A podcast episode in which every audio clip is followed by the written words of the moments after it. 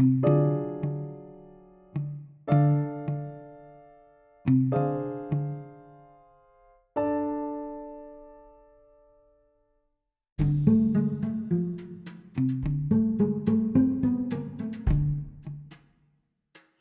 y a presque 33 ans, le 9 novembre 1989, un événement énorme arrivait, la chute du mur de Berlin. Cet événement a marqué les mémoires et toute une époque, le XXe siècle.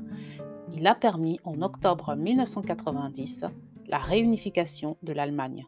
Lorsqu'on parle de cette histoire, on parle très peu du rôle de l'Église, corps du Christ, ou des églises en tant qu'institution dans ce dénouement historique, alors que celle-ci, j'entends ici l'Église avec un grand E, est présente dans de nombreuses sources historiques. Berlin était l'une des villes les moins religieuses, de l'Europe, et pourtant, durant la période d'avant la chute du mur, être chrétien était une forme de résistance au pouvoir en place. Ce chapitre de l'histoire de l'Europe ou du monde, tout simplement, démontre ce que la Bible nous apprend, et bien qu'un peuple qui s'humilie et se tourne vers Dieu peut être sauvé ou libéré. Que mon peuple qui est appelé de mon nom s'humilie et prie et cherche ma face et revienne de ses mauvaises voies. Moi aussi j'écouterai des cieux et je pardonnerai leurs péchés et je guérirai leur pays, nous dit la Bible dans 2 Chroniques chapitre 2 au verset 14.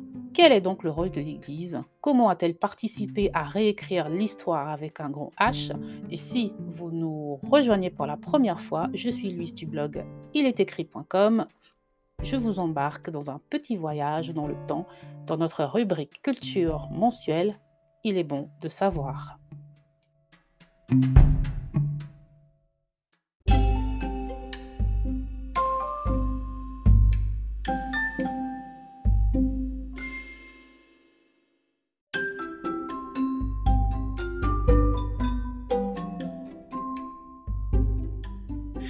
Quand les justes se multiplient, le peuple se réjouit, mais quand le méchant gouverne, le peuple gémit. Ces paroles du Proverbe 29 au deuxième verset dénotent une réalité que nous n'avons pas besoin de démontrer dans notre monde actuel. Il nous suffit de poser nos regards sur de nombreuses nations et de mettre en parallèle leurs dirigeants, leurs actions et la condition de leur peuple. C'était aussi la réalité de l'Allemagne du XXe siècle. Il s'agissait d'une nation divisée en deux par un long mur de 155 km.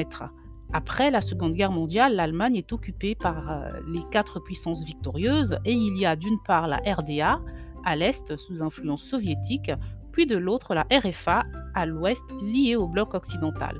Berlin, la capitale allemande, était placée dans l'Allemagne de l'Est. Le mur de Berlin est construit en 1961. Sous le communisme, les chrétiens sont persécutés, menacés, emprisonnés. Certains de vous connaissent peut-être euh, la célèbre histoire de Frère André, fondateur de l'organisation Porte Ouverte, qui faisait entrer clandestinement des Bibles en Allemagne. Histoire qu'il raconte dans son livre God Smuggler, que je vous encourage à lire si vous le pouvez. En Allemagne, les églises protestantes étaient des espaces de réflexion et de libre expression tant pour les chrétiens que pour les non-chrétiens. L'Église a donc joué un rôle important en encourageant notamment les grandes marches de 1989. Je vous lis une information que j'ai trouvée sur le site slate.fr slate.fr et je vous mets le lien en description qui pourrait contester la part prise par les croyants dans les événements qui ont provoqué la chute du mur de Berlin le 9 novembre 89.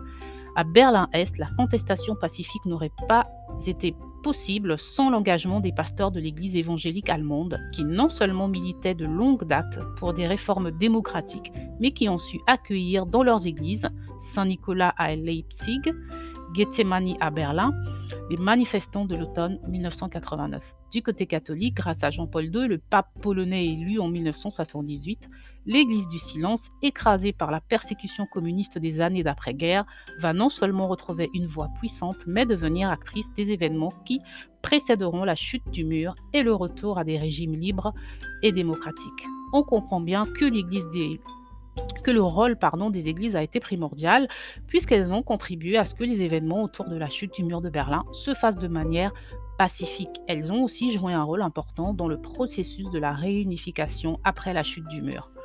On parle euh, donc souvent de ce rôle de support de la pensée libre qu'a l'Église, mais on oublie aussi de parler de la prière, première arme de l'Église contre l'oppression. Les communautés protestantes, par exemple, étaient connues pour leur pratique euh, des prières pour la paix. Aussi, saisie de compassion pour l'Église persécutée derrière le mur, l'Église du monde entier se mit à intercéder puissamment pendant des années. Dans le livre de Anne Graham, Vision of His Glory, celle-ci décrit comment, devant les persécutions, la pauvreté, les abus des droits humains, le corps de Christ s'est soudé comme un seul homme dans la prière pour intercéder pour la délivrance de l'Europe de l'Est. Les chrétiens en Allemagne se retrouvaient eux aussi pour intercéder pour leur nation.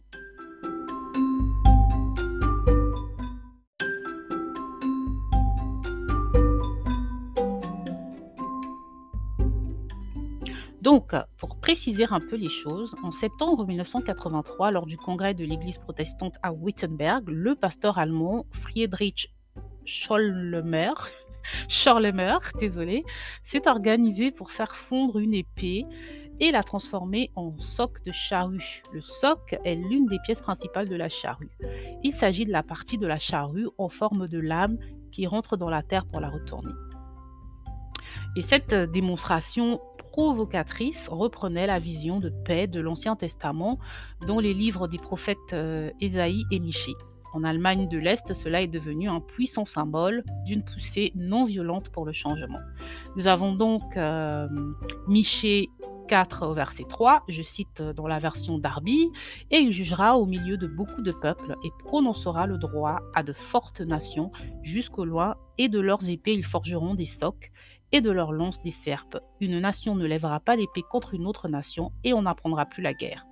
Enfin, nous avons le livre d'Isaïe au chapitre 2, verset 4, qui dit Et il jugera au milieu des nations et prononcera le droit à beaucoup de peuples, et de leurs épées ils forgeront des socs, et de leurs lances des serpes. Une nation ne lèvera pas l'épée contre une autre nation, et on n'apprendra plus la guerre.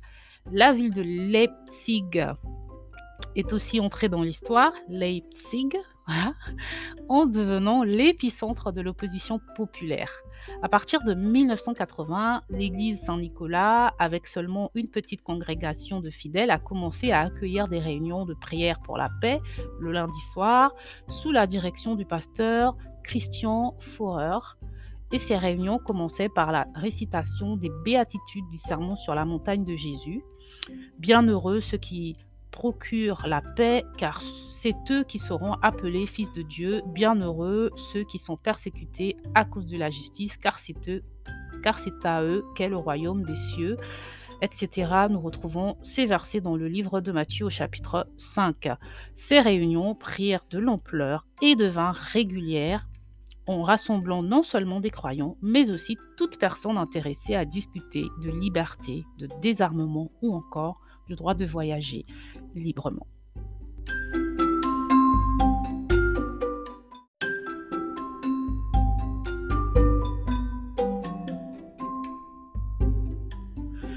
Alors, pourquoi cette histoire est-elle si intéressante? Parce qu'elle démontre euh, que la Bible est vraie et surtout qu'elle témoigne que par la prière, le peuple de Dieu peut faire la différence.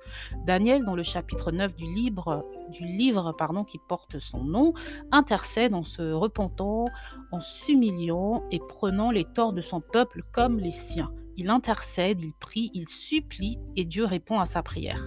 Nous pouvons donc suivre ce bel exemple et intercéder pour nos nations et nos dirigeants afin que le Seigneur agisse en notre faveur, car c'est lui qui guérit et libère les cœurs, les hommes et les nations. Il est écrit dans 1 Timothée au chapitre 2 des versets 1 à 2, J'exhorte donc avant toute chose à ce qu'on fasse des supplications, des prières, des intercessions, des actions de grâce pour tous les hommes, pour les rois et pour tous ceux qui sont haut placés, afin que nous puissions mener une vie paisible et tranquille en toute piété et honnêteté. Aujourd'hui encore, l'Église avec un grand E est appelée à intercéder pour des peuples, pour des nations, car Dieu cherche pour agir des hommes et des femmes qui se tiennent à la brèche. Et j'ai cherché parmi eux un homme qui ferma l'enceinte et qui se tint à la brèche devant moi pour le pays afin que je ne détruise pas, je ne le détruise pas, mais je n'en ai point trouvé, nous dit Ézéchiel 22, 30. Voilà donc pour aujourd'hui. Merci de m'avoir écouté. J'espère que vous avez appris quelque chose. Si oui, c'est super. Sinon, eh bien, ce sera peut-être pour la prochaine fois dans un nouvel épisode d'Il est bon de savoir. Ciao